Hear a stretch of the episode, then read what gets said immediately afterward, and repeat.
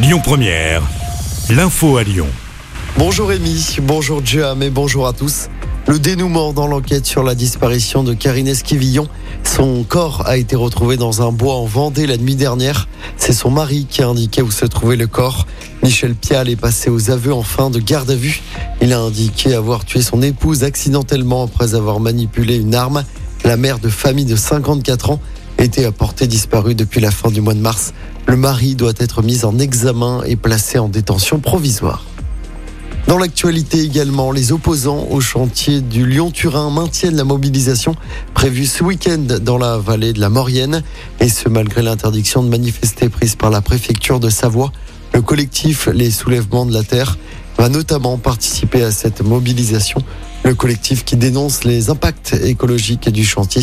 Environ 2000 gendarmes vont être mobilisés pour éviter les débordements. Dans l'actualité locale, cette nouvelle agression d'un inspecteur du permis de conduire au centre d'examen de Saint-Priest, ça s'est passé hier. L'inspecteur a été insulté et menacé par un jeune homme qui s'était agacé lorsque l'inspecteur est intervenu à trois reprises pendant l'examen pour éviter un accident. Les gendarmes ont été alertés, mais le suspect avait déjà quitté les lieux. Une plainte a été déposée. Bonne nouvelle, le trafic des trains a repris normalement entre Lyon et Grenoble. Le trafic était euh, très fortement perturbé depuis lundi à cause d'un éboulement à Rive en Isère. Et puis le soulagement dans le Rhône, la femme de 50 ans qui avait disparu à Tizy-les-Bourgs hier a été retrouvée saine et sauve. La gendarmerie du Rhône avait lancé un appel à témoins. Deux centres éphémères pour obtenir des papiers d'identité plus rapidement vont ouvrir la semaine prochaine dans la métropole de Lyon. Ils vont rester ouverts pendant quatre mois. Les deux centres vont respectivement être implantés à l'hôtel de ville de Lyon et sur l'espace Marboise à Saint-Priest. Ils vont ouvrir dès lundi prochain. En sport du foot, à suivre ce soir avec la troisième journée des éliminatoires à l'Euro 2024 pour l'équipe de France.